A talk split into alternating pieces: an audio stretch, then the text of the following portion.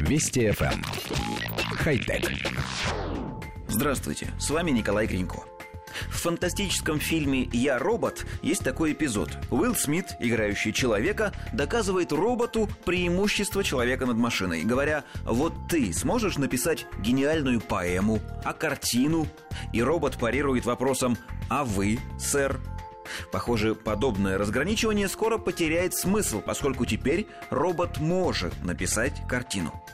Художник Пиндер Ван Арман в течение 10 лет пытается передать свой опыт и художественное мастерство одному из своих учеников. Это автоматизированная система BitPrinter, которая построена на принципах искусственного интеллекта. А исполнительной частью этой системы является устройство наподобие плоттера, которое рисует картины на холсте при помощи традиционных для художников кистей и красок.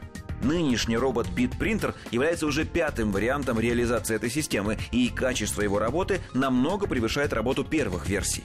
Ван Арман собирается создать онлайн-сервис, пользователи которого смогут загрузить в него цифровые фотографии и через некоторое время получить по почте реальную картину, нарисованную роботом. Эти картины могут быть пяти основных типа размеров, и изображения на них будут отличаться различным уровнем детализации. Коллектив редакции нашей программы считает, что художник выбрал неверное направление развития.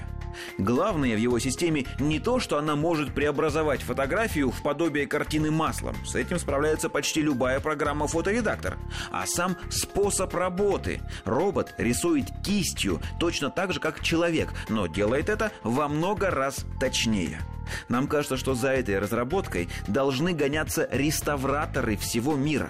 Ведь битпринтер может повторить работу Рафаэля или Кандинского, копируя каждый мазок с точностью до тысячных долей миллиметра, точно имитируя технику любого мастера. Он может восстанавливать поврежденные участки полотен, считывая один в один уже имеющиеся сканы произведений искусства высокого разрешения.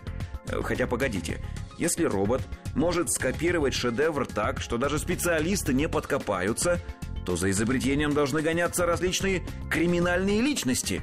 Нет, мы такой идеи никому не подаем. Хотя... Вести FM. Эм. Хай-тек.